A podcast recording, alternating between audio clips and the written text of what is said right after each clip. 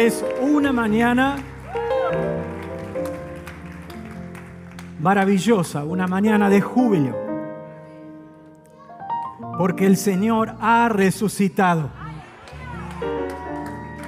Y porque Él vive, habrá triunfo mañana. No solo mañana en la eternidad, sino mañana, el día de mañana. Porque esta mañana confesaste que Él está vivo. Y Él ha venido para quedarse y quedarse en tu vida. Así que, una vez más, el Señor ha resucitado.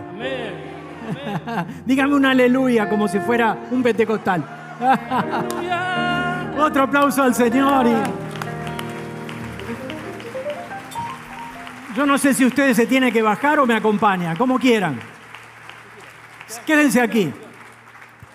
Pueden tomar asiento y no sé ustedes. bueno, en algún momento vamos a hacer algo que no practicamos. Si en algún momento vos querés ministrar con la música, hacelo. Cuando Dios te indique. Y si te quedas en silencio, es porque también Dios te lo indica. Las Pascuas, en su etimología, en la profundidad de su lenguaje, significa tránsito, significa pasaje, significa la posibilidad de un cambio. Por ejemplo, la Pascua judía tenía que ver con recordar la liberación del pueblo de la esclavitud en Egipto. Por eso Jesús cuando se reunió con ellos, hoy lo vamos a recordar, les dijo a los suyos, cuánto deseado comer esta Pascua antes que padezca, porque les digo que no la comeré más hasta que se cumpla en el reino de Dios. Les anticipó lo que habría de venir, pero recordó a la vez cuál era el festejo como esta mañana. El festejo era recordar que Dios nos hace libres y eso es maravilloso. Jesús dijo, yo soy el camino, la verdad, la vida. Y en algún momento les dijo a los suyos, y ustedes me conocerán, conocerán la verdad, y la verdad les hará libres. Eso es lo que festejamos en las Pascuas. Y allá arriba, acá abajo, a los costados, Dios no se olvidó de nadie. Dios está en lo íntimo de tu corazón, aunque no te hayas dado cuenta. Él lo puede todo, Él está en todo lugar y no está solo como un Dios policía a ver cuándo te equivocas. Dios está ahí para ser encontrado. Dios está en tu corazón para que abras la puertita y te encuentres cara a cara con Él. El cristianismo, más que una religión, es una relación que vos podés establecer con Jesús que vive y que te hará vivir para siempre. Porque la noticia más extraordinaria de esta mañana es que si crees en Jesús, le recibes así con todas tus ganas, le dices, Jesús, ven a mi vida. La noticia más importante es que la eternidad te pertenece. Y como dice la canción, cuando cruces ese río y te encuentres del otro lado, verás la vida triunfando invicta porque un día creíste en Jesús y le dijiste, sí, quiero seguirte, sí, ven a mi vida. La eternidad te pertenece porque todo lo que Él hizo y dijo es verdad. Nosotros fallamos tanto. A veces no cumplimos lo que decimos. Pero Jesús no solo te dijo la verdad, sino cumplió las promesas que te hizo y las seguirá cumpliendo hasta el fin de tus días y por la eternidad. No sé cómo viniste aquí, qué es lo que hay en tu corazoncito, qué es lo que te angustia, en qué momento de tu vida estás. No lo sé, pero Dios lo sabe. Y en esa conciencia tuya, cuando vas a recostarte sobre tu almohada, también vos lo sabés. Y viniste acá y aunque no se lo digas a nadie, tu corazón necesita de Dios. y aunque seas un buen tipo, una buena mujer, y no tengas una conciencia de pecado en tu vida, lo que puede hacer Dios en tu vida es maravilloso. A lo mejor estás viviendo una vida buena, pero puedes vivir una vida superior, una vida mejor. Y sobre todas las cosas, cuando entras en relación con Dios, aunque el camino no es fácil, no es fácil ser un cristiano. Aunque el camino muchas veces es difícil, verás la vida triunfando en vos. ¿Por qué? Porque respondiste al llamado que Dios te hizo. Le dijiste sí. Qué lindo verlo, pastor, por ahí atrás. Nos visita el pastor Daniel Danovich. Es una honra que esté aquí.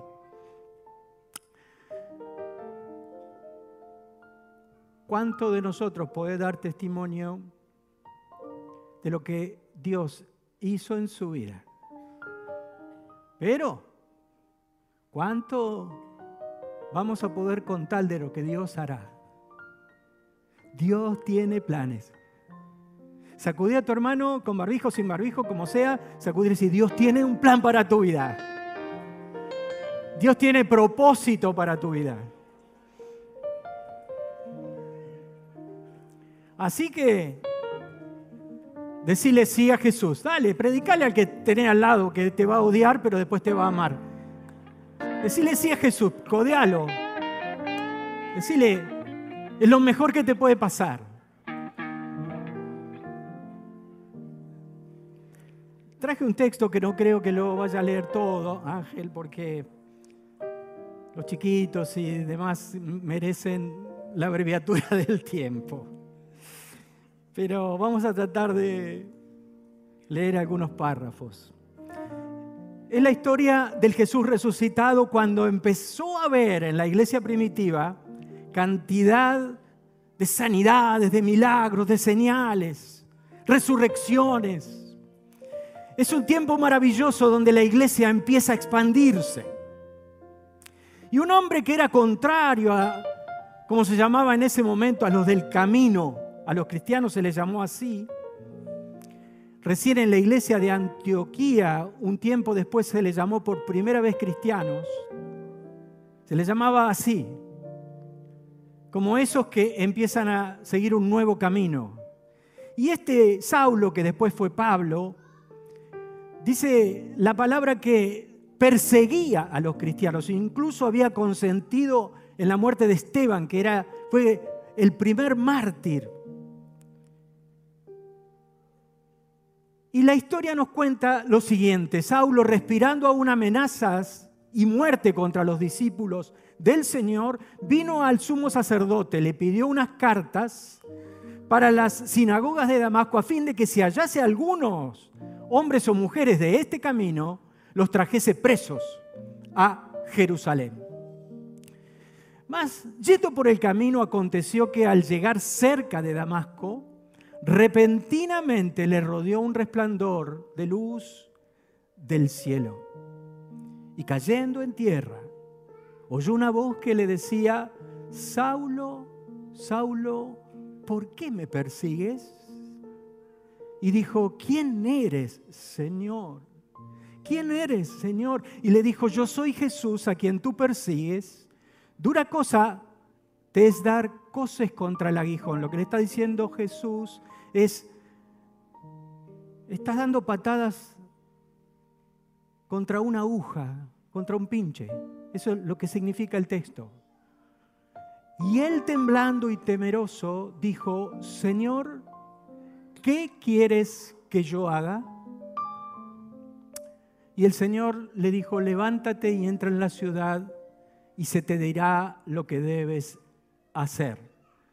Hasta ahí porque tenía para ustedes todo el texto, porque es muy bonito. Es como una película de algún eh, autor famoso que nos puede relatar cómo una persona cambia su vida radicalmente y pasa de ser un perseguidor a alguien que ha cambiado totalmente su vida y su visión de su futuro. Dios quiso que él viviera esta experiencia como quiere de cada uno de nosotros, algo singular. En este caso hay algo muy especial. Vino una luz que inclusive lo dejó ciego por tres días, dicen los relatos. Y después, cuando él buscaba, le resonaba esas dos preguntas que dejó en el aire Pablo y que quiero traerte para vos esta mañana. La primera pregunta ante la presencia del Señor fue, ¿quién eres, Señor? Y la segunda cosa que vino a su corazón es, ¿qué quieres que yo haga? Dos preguntas que un cristiano no debe dejar de hacerse durante toda su vida. Recordar en quién hemos creído, en quién hemos depositado nuestra fe. Nuestra fe no está depositada en un protocolo religioso, sino está depositada en aquel que vive, como dijimos esta mañana, y vive para siempre. Por eso cuando había enfermado un amigo, se llamaba Lázaro, las hermanas le dijeron a Jesús, si hubieras estado acá, mi hermano no hubiera muerto. Y entonces Jesús le dijo, ¿no te he dicho que si crees verás la gloria de Dios? Yo soy la resurrección y la vida. El que cree en mí, aunque esté muerto, vivirá. Una promesa que podés anidar en tu mente, en todo tu ser, porque Dios la cumplirá en tu vida. Yo soy la resurrección y la vida. ¿Quién eres, Señor? El que cree en mí, aunque esté muerto, vivirá. ¿Quién eres, Señor? Un hombre que tenía bajo su dominio cientos de soldados, llegó a los pies de Jesús para decirle, mi sirviente está muriendo. Necesito que digas una palabra. Entonces Jesús dejó todo lo que estaba haciendo, iba en pos de la casa del centurión. Y el centurión lo para y le dice, no, maestro, tan solo di la palabra y mi siervo sanará. ¿Quién es este? Y entonces Jesús le dice, grande es tu fe, vete porque tu sirviente ya está sano. ¿Quién es este? ¿Quién eres, Señor? En un momento Jesús se pone en la barca con los discípulos. Una noche tremenda después de haber servido absolutamente a todos los que estaban ahí. Y va en la barca con los discípulos y dice la Biblia que se levanta una tormenta de aquellas. El mar estaba embravecido. El mar de Galilea había entrado en una convulsión como pocas veces. Y entonces despertaron al Señor que dormía plácidamente y le dijeron, por favor, sálvanos que estamos pereciendo. Y Jesús dijo a los vientos y al mar, calla, enmudece. Y dice la palabra que se hizo una calma, una bonanza como pocas. Y entonces los discípulos preguntaron como preguntó Pablo, ¿quién es este que los vientos y el mar obedecen? Ese es tu Jesús. Es Jesús resucitado, Jesús que tiene poder para cambiar lo más terrible en tu vida. Cualquier tormenta que haya en tu mente, cualquier tormenta en tu corazón, Él puede provocar una paz que sobrepasa, dice la Biblia, todo entendimiento. Por eso necesitamos de, esa, de ese Jesús y recordarnos quién es Él. Recordarnos que Él dijo, venid a mí los que estáis trabajados y cargados que yo los haré descansar. Recordar que Él es el Señor y que no hay nada imposible para Él. Y la segunda pregunta que se hizo Pablo es, ¿qué quieres que yo haga? Pregunta de cada tiempo, de cada etapa.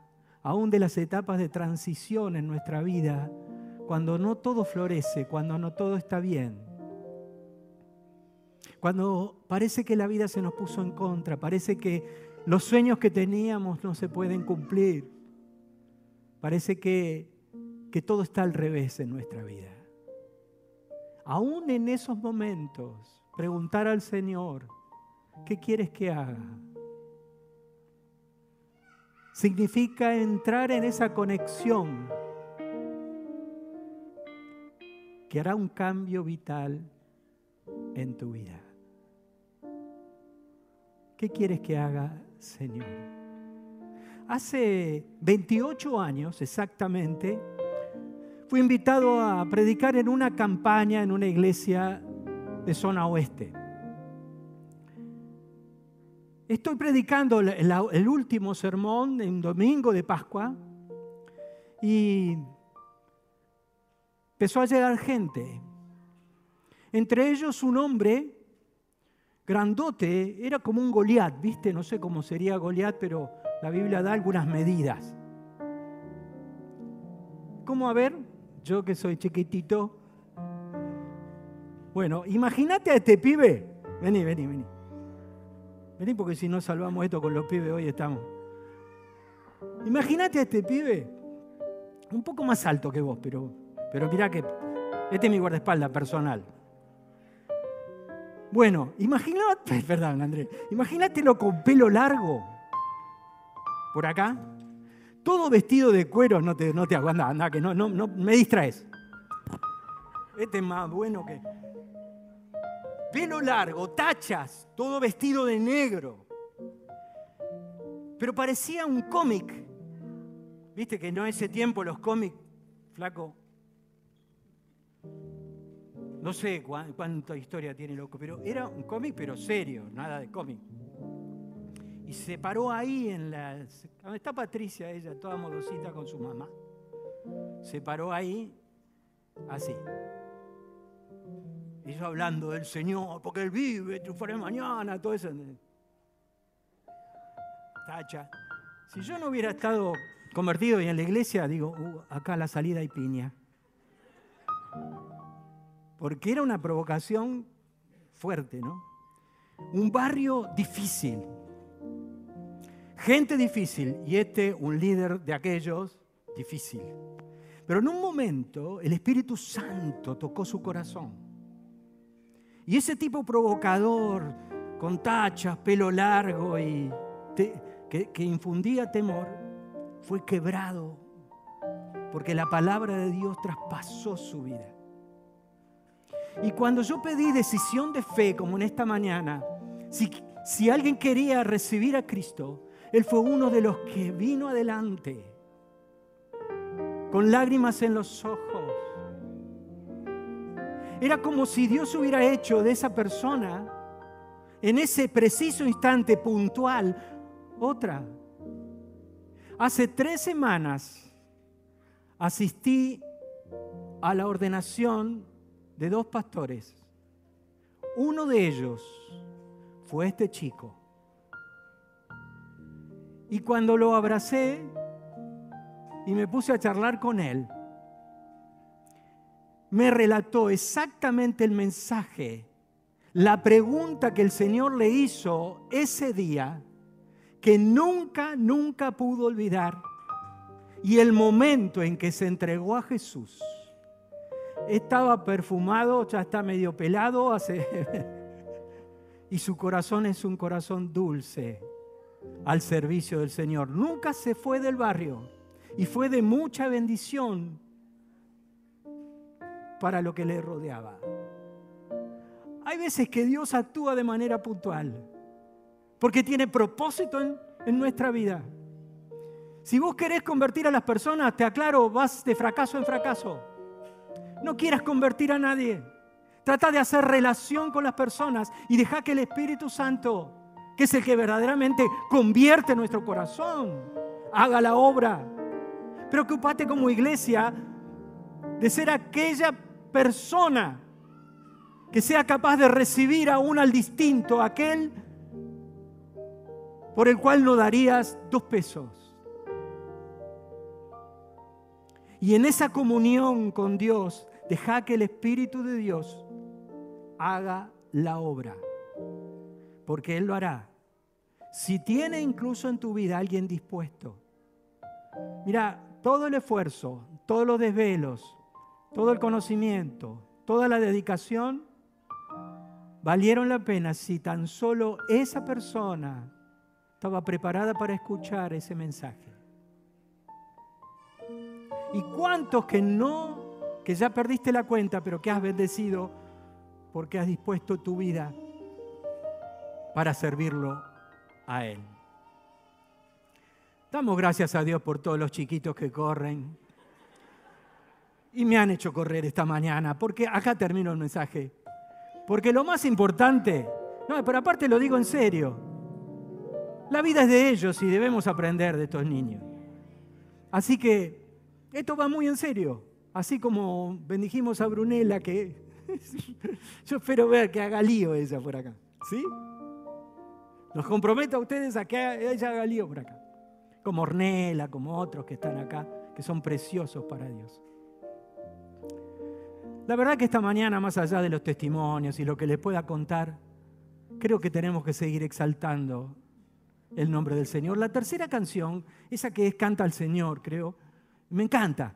No sé si, si la podemos cantar. ¿eh? A, ver, a ver, vengan, vengan. Y si quieren nos ponemos un poquito de pie y cantamos. Dios tiene propósito en tu vida. Dios tiene algo maravilloso. Y mientras que exaltas al Señor, pensá en esta pregunta. Quién sabe que se la puedas hacer al Señor. ¿Qué, qué quieres que haga, Señor? ¿Qué quieres que haga? Hace muchos años yo serví en un anexo de una iglesia. ¿Sí? Eh, y entonces había una, un grupo de, chicos en el barrio tirado ahí en la esquina. Y vi en algún momento que, tenían un equipo de fútbol. Entonces, un día vine mucho antes, estaban jugando en el potrero y le dije a uno de ellos si podía jugar, que tenía ganas de jugar. Sí, me invitaron. Y como yo era más o menos bueno jugando, me siguieron invitando. Entonces yo los sábados estaba tirado en la esquina con ellos, en la vereda, y, después esperábamos el partido en la liga que había de, los barrios y jugábamos el partido. Se hizo un buen equipo. La iglesia estaba ahí en la mitad de cuadra y nosotros estábamos en la esquina, tirados. Y yo oraba y decía, Señor, dámelos dámelos. Pero era distinto, yo no les hablaba, recibía a Jesús, eh, ¿no? Simplemente traté de hacer relaciones. A tal punto que, ahora les resumo porque es largo, empezaron a venir los sábados a la noche, como ustedes, el gran grupo que tienen. Venían 10, 15, no sé cuántos venían del barrio, ¿no? Vos sos testigo. Entonces me llama el pastor y me dice, quiero hablar con vos. Y nos citamos en un bar y tomamos un café. Y yo dije, el pastor ahora me va a decir cómo hacemos con todos estos chicos. Y el pastor me reprendió y me dijo que eran muy desprolijos y que, que debían venir más arreglados a la iglesia. Entonces yo no sabía si convertir al pastor o desilusionarme. Y entonces me empezó a citar algunos textos bíblicos. Y yo que tampoco soy un improvisado, le dije, no, yo te voy a decir lo que dice Principito. Le digo, mira, Dani, lo esencial es invisible a los ojos. Cité un libro secular. dice, pero eso qué tiene que ver? Y le digo, ¿viste lo que dice Pablo? Entonces le fui bíblico. Nosotros vivimos por fe no por vista. Porque a lo que ves, ¿a qué esperarlo? Ahora, Esto más que 28 años, era como 35 años atrás. Yo era un niño. Pero me di cuenta por ese pastor que esa iglesia no iba a ser receptiva de lo que estaba sucediendo. Esta es una iglesia amorosa, esta. Y más allá de sus pastores, es una iglesia con los brazos abiertos porque ha comprendido el abrazo del Padre. Ha comprendido que no es por nuestras fuerzas, sino por el amor que Dios puso en nuestro corazón. Así que iglesia, ¿qué quiere el Señor que hagamos? Qué bueno que alguien que está luchando por traer sus amigos encuentre muchas personas acá receptivas, que amen, que estén dispuestas. Porque esos son los brazos de Dios. Ese es el corazón de Dios. ¿Qué quieres que haga, Señor? Bueno, a lo mejor vos no jugás al fútbol, esa fue la mía. Pero tenés otras posibilidades. Y en esa pregunta tenés que buscar respuesta de parte de Dios. Porque Dios la tiene. ¿Qué es lo propio? ¿Qué es lo tuyo? No es... Somos diferentes. Pero ¿cómo Dios va a ser receptivo y, cómo los demás van a ser bendecidos por tu actitud? Esta mañana, si le dices al Señor, ¿qué quieres que haga? seguramente Él te indicará en este tiempo y en este proceso de vida lo que puedes hacer. Lo peor que te podría pasar es no preguntar. Lo peor que te podría pasar es no entender el llamado de Dios sobre tu vida. Porque Dios te ha buscado, Dios te ha encontrado y espera tu pregunta. ¿Quién eres, Señor? Tú eres el Señor de señores el Rey de Reyes. ¿Qué quieres que haga, Señor? Cantamos a la majestad del Rey. ¿eh? Con todo, llenate de, de alabanza, de adoración. Crea esta atmósfera de bendición aquí en plena casa de Dios. Porque ahí en la atmósfera de bendición, ahí en lo que genera Dios, ahí hay salvación, hay eternidad mi Cristo, mi Rey, nadie como tú.